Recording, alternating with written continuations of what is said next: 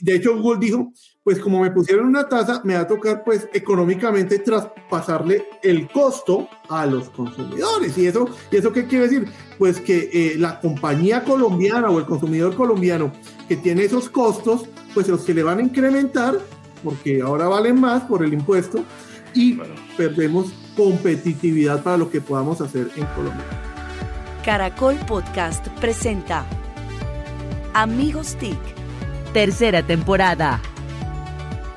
Buenos días, buenas tardes y buenas noches. Bienvenidos una vez más a Amigos TIC, el podcast de tecnología, innovación, emprendimiento y transformación digital, que como todas las semanas nos reunimos un grupo de amigos para conversar sobre estos temas que tanto nos gustan. En la oportunidad de hoy, pues estamos desde siempre, desde diferentes lugares y quiero darle la bienvenida a Mauricio Jaramillo desde Bogotá. Mauricio. Profesor Solano, muy buenos días. Me encanta volver a verlo. Y noches, pero son las 7 y 9 de la mañana de hoy viernes. sí, así saludamos a nuestra audiencia que puede recibirnos, recibir el episodio en cualquier momento y lugar. Eh, es una cortesía, Mauricio.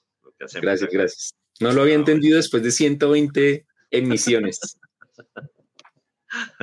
Bueno, y desde Cajicá, Colombia, con el micrófono más fashion del podcasting en Colombia, Jole Restrepo. Hola, buenos días, tardes, noches a todos. Lo hago pues ya que Mauricio rápidamente entendió por qué saludamos así.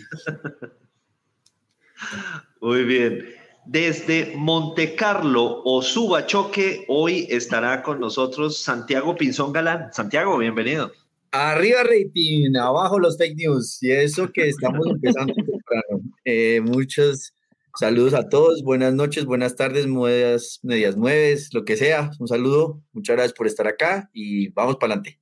Bueno, y con el gustazo de siempre de tenerla cada vez en vía de recuperación de su salud, mucho más, Emilia Restrepo. Emilia, bienvenida.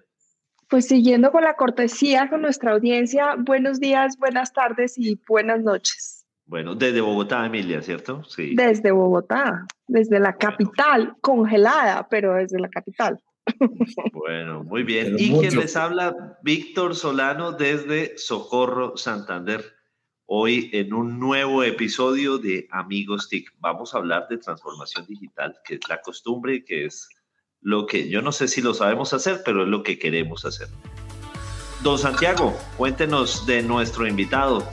Así es, pues para mí es un placer una vez más, esta vez me tocó a mí, y presentar a un abogado tributarista de la Javeriana, colega, compañero, no sé si vamos a hablar de sus secretos que tenemos en, en algunas circunstancias en primer año, segundo año, ya Emilia nos dio la orden que no, entonces no, eh, abogado con maestría en impuestos internacionales de la Universidad de Nueva York, con especializaciones en Derecho Tributario y Derecho Comercial de los Andes.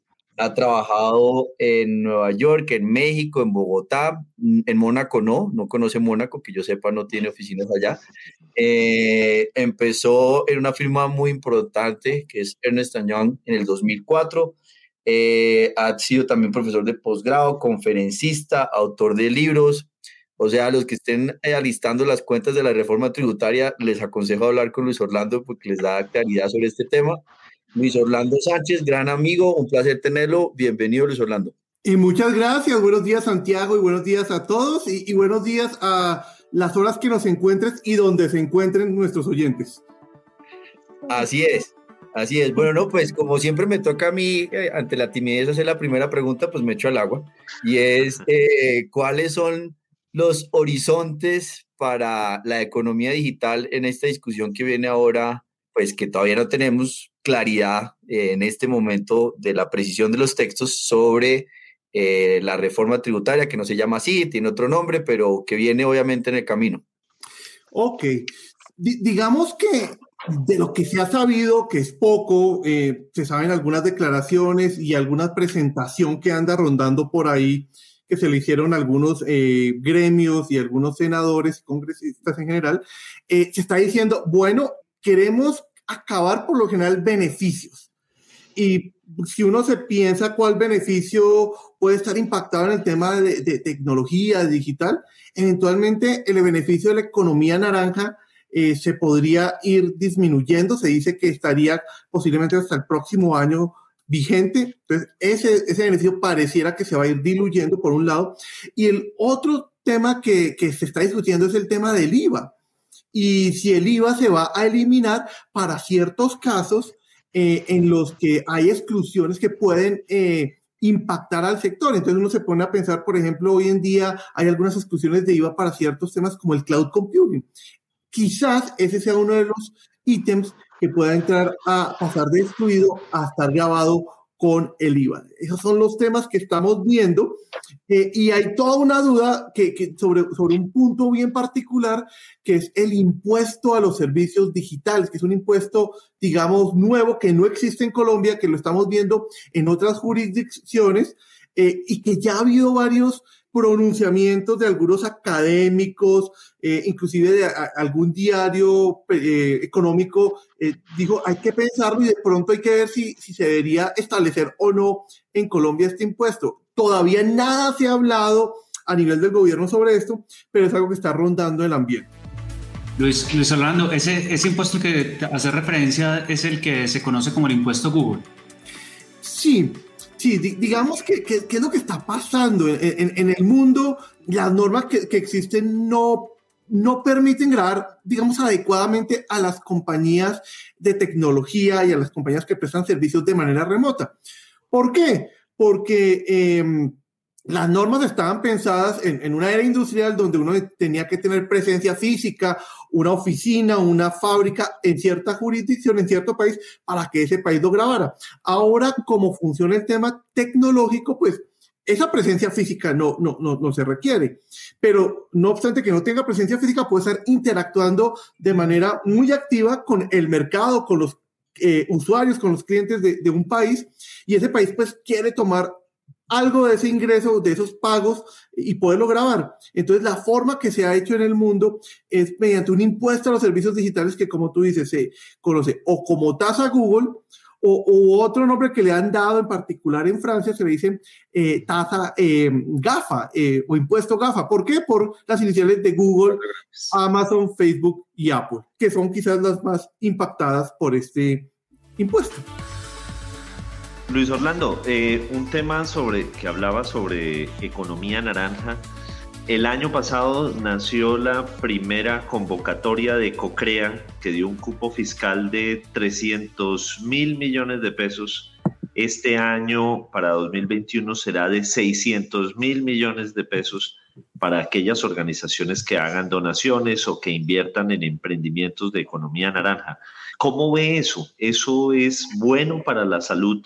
Fiscal del, del, Estado, pero a la vez estimula el emprendimiento. ¿Cómo, cómo funciona allí eso?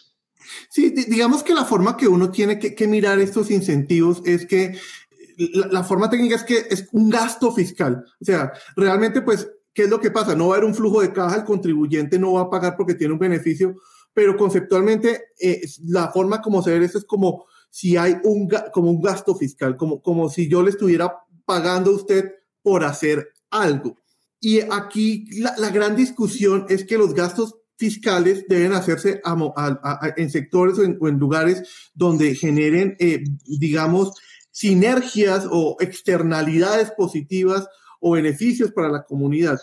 Y, indudablemente, si el enfoque del gobierno es hacerle fuerza, digamos, soportar eh, cierto tema de ciertas industrias, cierto nicho o ciertas actividades, el beneficio pues, pues estaría eh, acorde.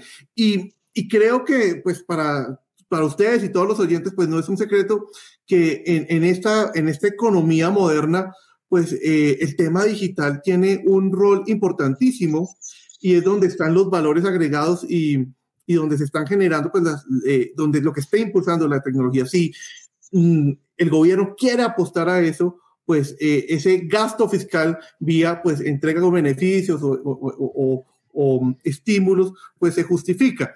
Por supuesto, viene el gran problema de balancear con los otros lugares que estamos necesitando también estímulos eh, con el cumplimiento de las obligaciones básicas del Estado que pues no, no, no dan espera y con el tema del déficit fiscal. Entonces son muchos, eh, ah, muchas bolas eh, en el aire al, al, mismo tiempo y balancearlas a veces resultan difíciles.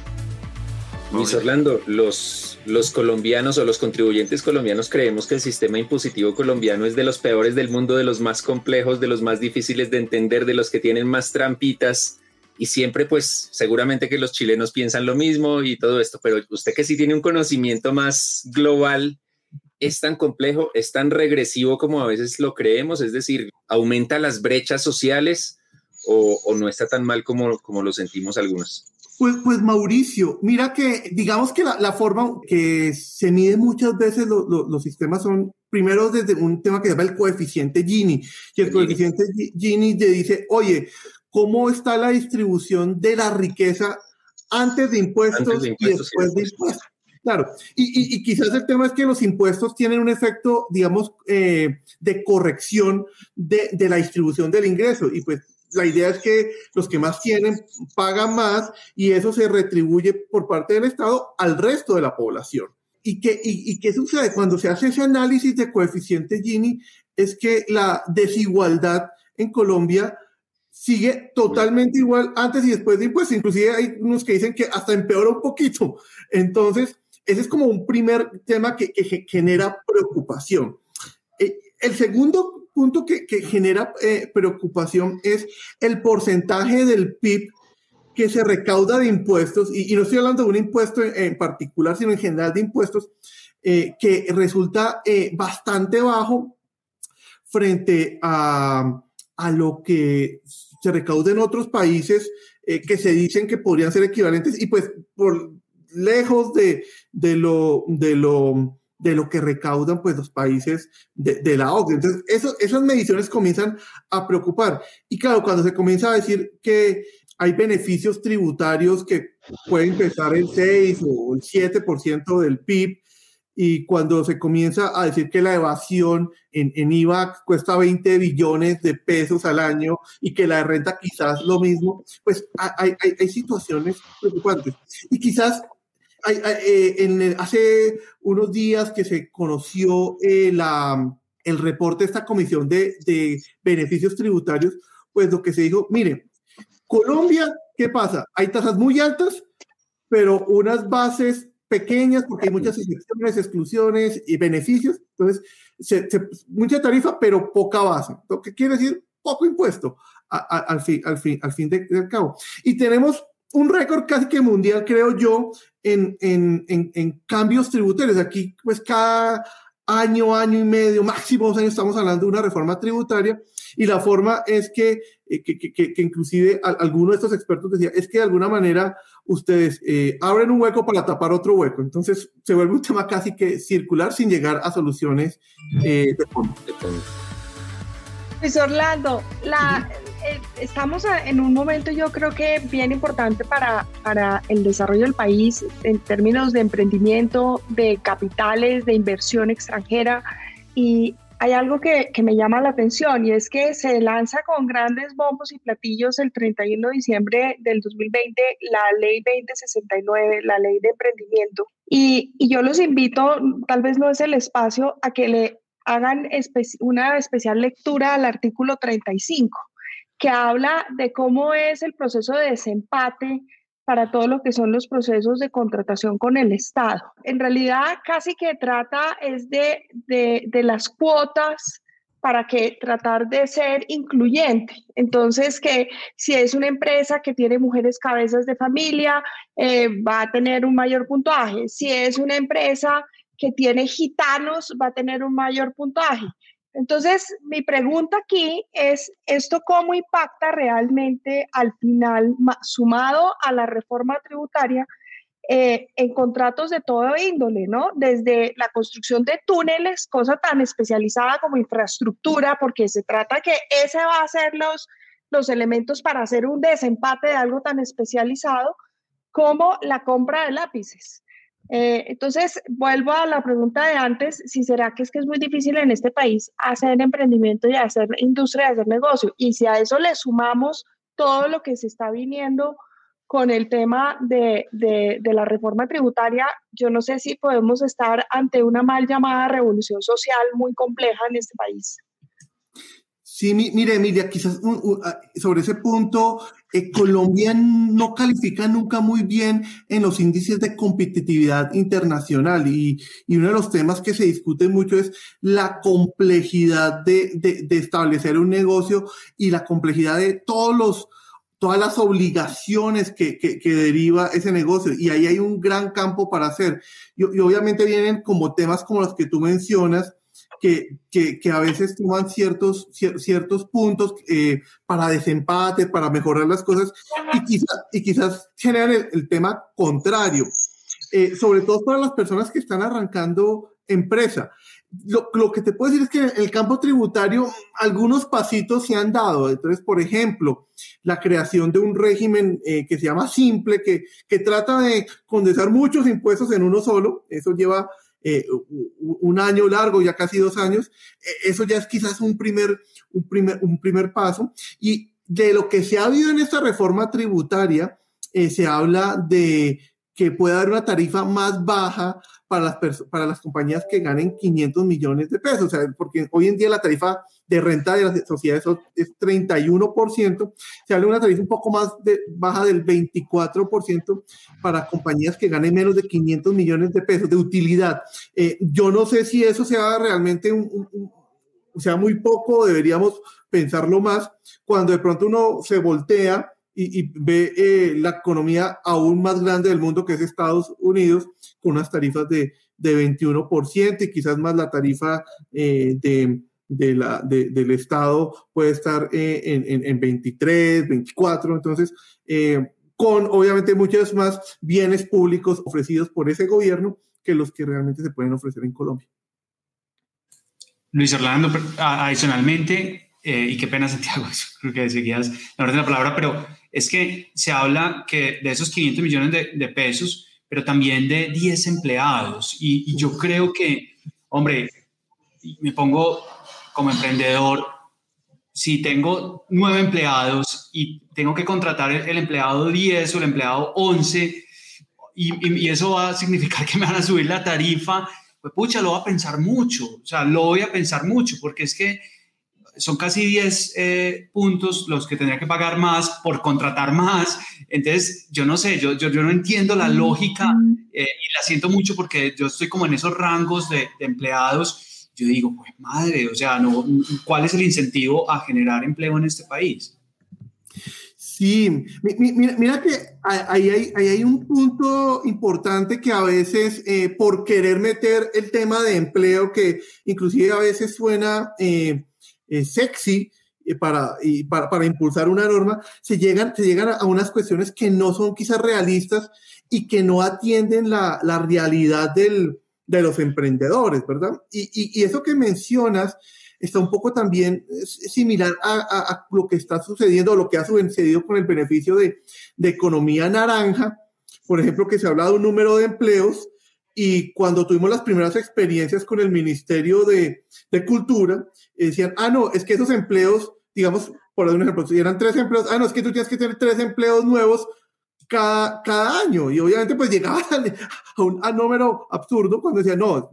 Entonces, ese tema de empleo es, es complejo, más cuando Colombia, eh, los costos laborales siguen siendo eh, costosos eh, no tanto por los salarios que se pagan, sino por todas las cargas adicionales que hay, ¿verdad? En, particular, eh, algunas cargas para, para, fiscales. Entonces, eh, ahí creo que hay que hacer dos reflexiones. Una es cómo podemos tratar de hacer esas cargas, para, esas cargas a, los salarios más em, llevaderas por supuesto, eh, hay, algunos, hoy en día hay algunos alivios en ciertos parafiscales cuando los salarios están por debajo de cierto monto y, y, algunos temas de seguridad social, pero quizás hay que decir cómo podemos tratar de hacer que los empleados en general tengan, que en vez de sean contribuciones, sean mejores eh, remuneraciones a los empleados y que, y que los beneficios sean más realistas en las exigencias que hace para los números de empleados porque quizás a veces hay una desconexión en eso frente a lo que vive el día a día los, los emprendedores. Eh, Luis Orlando, eh, hace muy poco en Bogotá se tomó una decisión en un proyecto de acuerdo que terminó siendo formalizado, que es el tema del ICA. Y era como en esas circunstancias el ecosistema digital de Bogotá iba a tener unos efectos inmediatos en comercio electrónico, en compañías de telecomunicaciones, en las compañías de core center. Y eso pues también se ve reflejado que al final el consumidor va a tener un impacto. Entonces, eh, en el tema de macro del país, eh, si uno aprende de Bogotá y dice, fue un paso desacertado que el ecosistema de Bogotá se encareciera y eso genera que otros se vayan a otras partes. Y yo sé que hay que hacer un malabarismo, porque uno lo entiende desde el lado de los empresarios, desde de las personas, por el tema de COVID y todo, pero para construir esa nueva economía, ¿qué es lo mejor? Es ayudar a, y, creo que está contemplado, el cruce del ICA como parte de esa conversación a nivel impuesto nacional con impuestos locales, o eh, pensar en, en grande en la lógica de, pues, esta nueva economía que sigue llamándose digital y es el apellido, pues es un habilitador para muchas circunstancias, para muchos modelos de negocio. Entonces, eh, habilita la productividad, ayuda. Esa, esa discusión tan compleja, ¿cómo la ve usted en términos de, de esa competitividad digital del país cuando se compara con otros países? Un punto importante es que todas estas actividades em, digitales de economía digital, por lo general, son altamente eh, movibles, desplazables. Entonces, yo, yo, yo puedo estar eh, como Santiago prestando un servicio un día en Mónaco, al otro día en Subachoque. Y es el mismo servicio, seguramente. Entonces. Así eh, es. o en Abu Dhabi o en Villa de Leyva. Lo que el de suele hacer. Siga montándola, siga montándola. Entonces, como eh, esa, esa movilidad, esa movilidad eh, para las empresas resulta muy fácil deslocalizarse o relocalizarse en donde estén mejor acogidas en los diferentes aspectos. Uno de ellos el tributario. Entonces hay, hay, hay que tratar mm, de, de, jugar con esa lógica que, que, hay que tratar de atraer las compañías eh, en vez de, de, darle incentivos para que se transfiera, se deslocalice eh, y que cuestión que hoy en día le queda más sencillo a lo que sucedía en el pasado donde yo tenía una fábrica y pues la fábrica no la podía desmontar tan simplemente. Bueno, muy bien. Y esta semana en Ojo al Dato, ese dato lo tiene Emilia Restrepo. Emilia.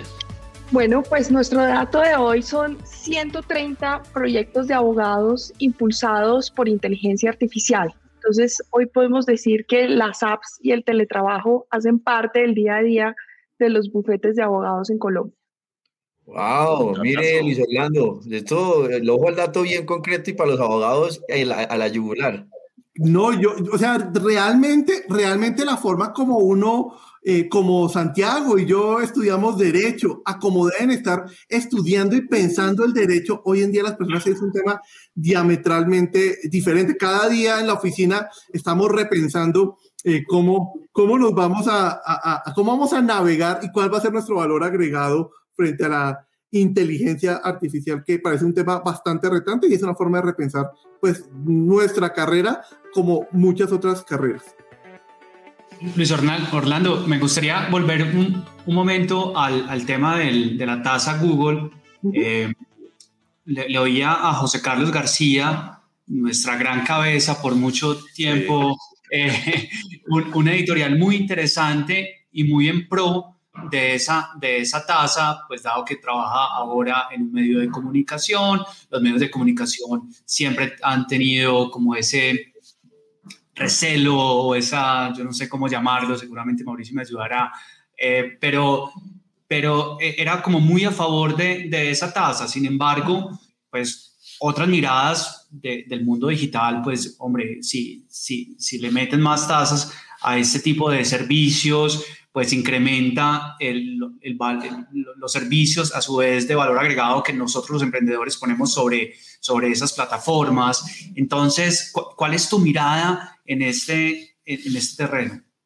Sí, mira, mira, Jole, eh, yo, yo, creo que eh, el crear esas tasas eh, hay que verlo con cuidado. Estas tasas, ¿por qué se están creando en realidad? O los países que lo están haciendo muy, muy a conciencia, que son los europeos, están diciendo, eso realmente es un sistema de presión para que en el seno de la OCDE, hoy en día la OCDE 130 países están discutiendo cómo vamos a repensar nuestros sistemas tributarios y cómo vamos a cambiar las normas de renta para que hoy en día, por lo general, el impuesto grande se paga en el país donde la compañía tiene sus oficinas principales. Que, y, y, decir, oiga, ese impuesto que hoy se paga solamente en un país debería pagarse en los diferentes países donde están los mercados a los cuales ataca esas compañías. Entonces, en el seno de la OCDE se está repensando más que, digamos, en ese aspecto particular, subir los impuestos es redistribuir el impuesto para que no se pague solo en, el país donde está físicamente la compañía, sino donde están todos los usuarios y una porción vaya a todo el mundo. Y ese, como te digo de nuevo, no está pensando en subir los impuestos, sino en redistribuirlos entre los diferentes jurisdicciones. Eso está en discusión hoy en la OCDE. Se espera que haya un consenso político para mitad de este año esto está impulsado por el G20 y Estados Unidos en esta nueva administración le ha querido dar un impulso particular. Entonces, si uno se mete a hacer un impuesto a los servicios digitales, primero tiene que pensar, oiga, si estoy alineado con las eh, grandes economías, es un impuesto que va a ser temporal. Y en Colombia no hay, no, no hay nada más permanente que un impuesto temporal. Entonces, eh, y pensemos en el GMF, para dar solo un ejemplo. Entonces, si nos metemos a, a, a, poner un impuesto y después nos va a ser muy difícil quitarlo porque ya nos está generando una rentita y estamos desalineados con lo que dice la OCDE, pues ahí vamos a tener problemas. La otra situación es que en realidad si el impuesto lo hacemos bien, es un impuesto bien complejo de administrar, de hacer seguimiento, eh, de, auditar. ¿Y por qué? Porque es un impuesto que está eh, eh, sobre compañías que no están en Colombia, cuyos contabilidad tampoco está en Colombia, quizás tiene unos principios contables diferentes. Entonces, no, es algo así tan sencillo como uno a, primera, a primera vista que, creería. Y por el otro lado, Estados Unidos está en contra abiertamente de estos impuestos. De hecho, Estados Unidos ya tiene preparado una lista de países que, que, han, crearon estos impuestos para decirle, si ustedes no se retraen y no quitan el impuesto, voy a ponerle unas medidas de retaliación. Y esas medidas retaliatorias está principalmente en subir los aranceles a los productos que, que, que vengan de dichos países. Entonces, eh, eh, por, ejemplo, en el caso de Francia, ya se, está, ya se estaba hablando y, lo que pasa es que lo tienen detenido mientras en la OCDE se resuelve. Dice, si, si Francia, por ejemplo, sigue poniéndome a mí eh, impuesto a los servicios digitales, a, a, mis, a mis compañías, porque la mayoría de las compañías son norteamericanas, pues yo le voy a poner aranceles a las carteras, a las vestimentas, a los perfumes que, que, que vengan de Francia y va a ser más caro. Entonces, si no lo pensamos desde Colombia, que todavía nuestro mayor socio comercial en, temas eh, de, importaciones y exportaciones es sin lugar a los Estados Unidos y que nos ponga mayores aranceles a algunos de nuestros productos, inclusive de nuestros productos básicos, pues eso sería bastante, bastante complicado. Y por supuesto está, está lo que tú mencionas. Por ejemplo, en Francia, en Francia fue el pionero en poner este impuesto, la tasa Google. De hecho, Google dijo, pues como me pusieron una tasa, me va a tocar pues económicamente traspasarle el costo a los consumidores. ¿Y eso, ¿Y eso qué quiere decir? Pues que eh, la compañía colombiana o el consumidor colombiano que tiene esos costos, pues los que le van a incrementar, porque ahora valen más por el impuesto, y claro, perdemos competitividad para lo que podamos hacer en Colombia. Entonces, yo, yo, yo creo, y de hecho, algún artículo recientemente escribí al respecto que imponer este impuesto sería casi que una medida desesperada en el caso en que en la OCDE no se llegue a este mm, reorganización del sistema que parece que va bastante bien. Es bien complicado, son más de 130 países discutiéndolo, pero hay como un, un buen ambiente. Puede tomar unos meses más, por lo menos para conocer la decisión política y otros para implementarlo, pero ir en contra de eso o poner algo eh, temporal eh, podría ser complejo por las razones que, que estamos mencionando. Sí, yo esta pregunta es tanto para Luis Orlando como para Santiago, nuestro líder gremial favorito. Eh, hay mesas de trabajo donde se esté eh, discutiendo este tema, donde estén participando y, me gusta el tema de, ese apelativo que se le ha dado de GAFA, de Google, Amazon, Facebook, Apple. Eh, ¿Están estos jugadores allí sentados? ¿Están otros? Santiago, ahí cómo articula la, respuesta ahí con Luis Orlando. Sí, y, lo hemos hablado con Luis Orlando también, y es que precisamente eh, nosotros desde la ANDI hacemos parte del BIAC. El BIAC es esa instancia de los organismos del sector privado en la OSD, todos los gremios en los diferentes países.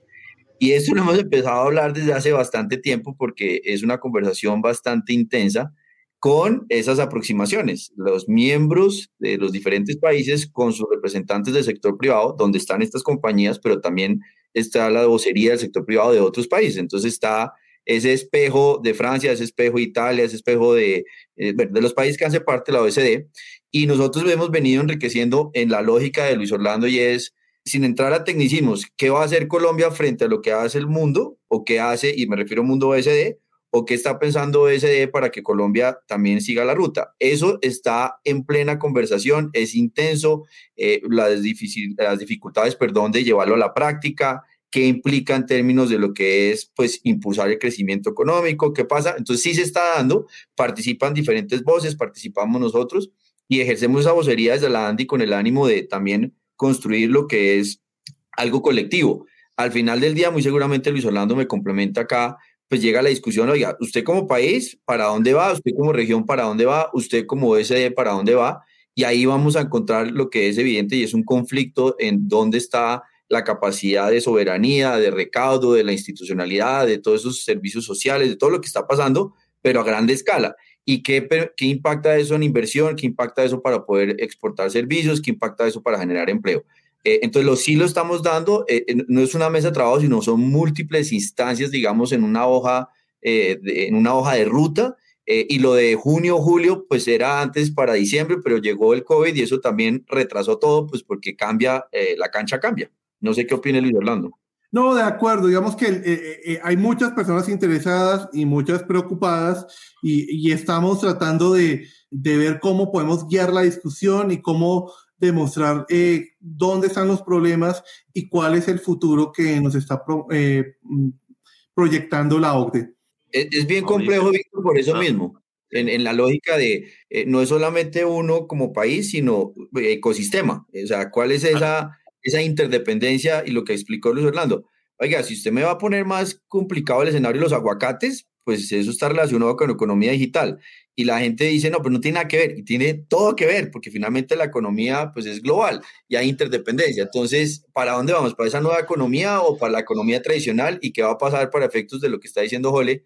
Que yo creo que es muy importante acá es, y no sé si Orlando nos puede explicar, oiga, si yo soy un ciudadano que está montando eh, en un bus o nos está oyendo, ese Waze, esa droguería que utiliza la nube, esa droguería que está utilizando una página se va a encarecer. Entonces, ¿qué va a pasar con mi realidad cotidiana? Porque eso es un habilitador. Y ahí es donde uno aterriza un poco y lo vuelve carne y hueso y es, ese es el impacto inmediato en la empresa o en el ciudadano. Sí, no, no, y de acuerdo. Y, quizás algo que a, veces se le, se le, escapa a uno es que ya varias de estas eh, compañías están haciendo un cobro adicional, que eh, estas compañías están cobrando eh, IVA. Obviamente el IVA lo paga el consumidor y fue un, sobrecosto que tuvo el consumidor. Entonces hoy, hoy en día em, varias de las que, menciona Santiago eh, le cobran a uno el IVA aunque no estén en Colombia, porque se creó alguna norma que independientemente si estás en Colombia o no, pues te toca recaudar IVA en Colombia y te toca pagar IVA en Colombia. Si, si ustedes recuerdan alguna plataforma de transporte de los temas que mencionaba es que yo he recaudado tantos miles de millones de pesos para, para, para el Estado y le estoy contribuyendo. Y ponerle otro, otro gravamen, eh, ya no, eh, digamos, directamente como un IVA, sino impuesto a los servicios digitales, que supuestamente pues graba la compañía digital, pues lleva a que la compañía digital pues crezca su, pues, crezca su valor del, del, del, del, precio, eh, sobre ese precio se vuelve a aplicar IVA, y pues se vuelva más costoso para, para, para, la gente del común y también para los empresarios que usan esos servicios. Y Orlando, hay, hay, cosas que los, los ignorantes en temas impositivos pensamos que son cuestión de sentido común, pero, por ejemplo, eh, en Colombia más o menos el 30% de lo que debería recaudarse se pierde en evasión. Y ahora hablábamos de inteligencia artificial en el derecho y en todos los campos. ¿Por qué no se trabaja fuertemente en reducir esa evasión, como diría cierto expresidente, a sus justas proporciones, sino que no sigan evadiendo, que ahora entonces vamos a cobrarles a los que no les cobrábamos que al final pueden ser los más pequeños, los que necesitan justamente no, que no se suban los impuestos. Desde afuera se ve fácil, sé que no es fácil, pero ¿qué opina usted al respecto y, qué se podría hacer? ¿Cuál sería el camino correcto, si se puede decir? A ver, Mauricio, yo, creo que eh, definitivamente hay que trabajar más en el tema de, de manejar la corrupción y y el tema de la corrupción es el caballo de batalla de todas las personas que tienen alguna, mm, algún tema de, de, crear nuevos impuestos o, o de subir los actuales. Entonces, y el tema de la corrupción, hay, varias formas de, de, combatirlo, ¿verdad? Digamos que hay todo un tema que, que la tecnología puede, puede ayudar mediante creando temas tecnológicos que ayuden a, controlar estos esta situación. Yo, yo, me acuerdo inclusive que quizás eh, em, cuando el gobierno actual estaba en su campaña hablaba de, de crear temas tecnológicos que nos ayudaran a controlarla. No, estoy muy seguro que haya habido mucho, mucho avance en eso. Está también un tema educativo, porque buena parte del tema de la, de, de la, de la corrupción está en el tema educativo. Y está también en el tema de, de que la gente vea que realmente eh, los cuerpos, digamos, eh, de control están tomando acciones frente, frente, frente a las personas. Digamos que, por ejemplo, eh, en otros países es claro que lo que se hace es enfocarse en unos casos particulares que sean de mucho renombre y, ganarlos. Y, y, pues voy a decir una cosa, digamos que en, en, unos países vecinos todos los presidentes están en la cárcel, bien o mal, pero, todo, pero es un mensaje muy poderoso. Es, no importa qué tan alto estés tú, si haces algo que esté mal, puedes, puedes, puedes, puedes ir a la cárcel.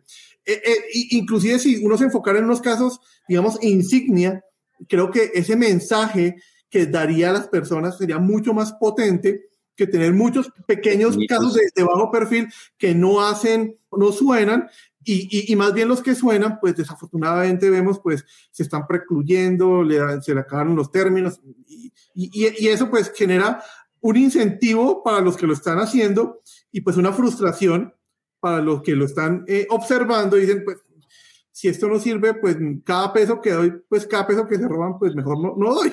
Entonces, hay un tema bastante, bastante complejo. Claro. Bueno, y acá nos estamos preguntando qué estará pensando en voz alta y con el micrófono encendido, Jorge Restrepo.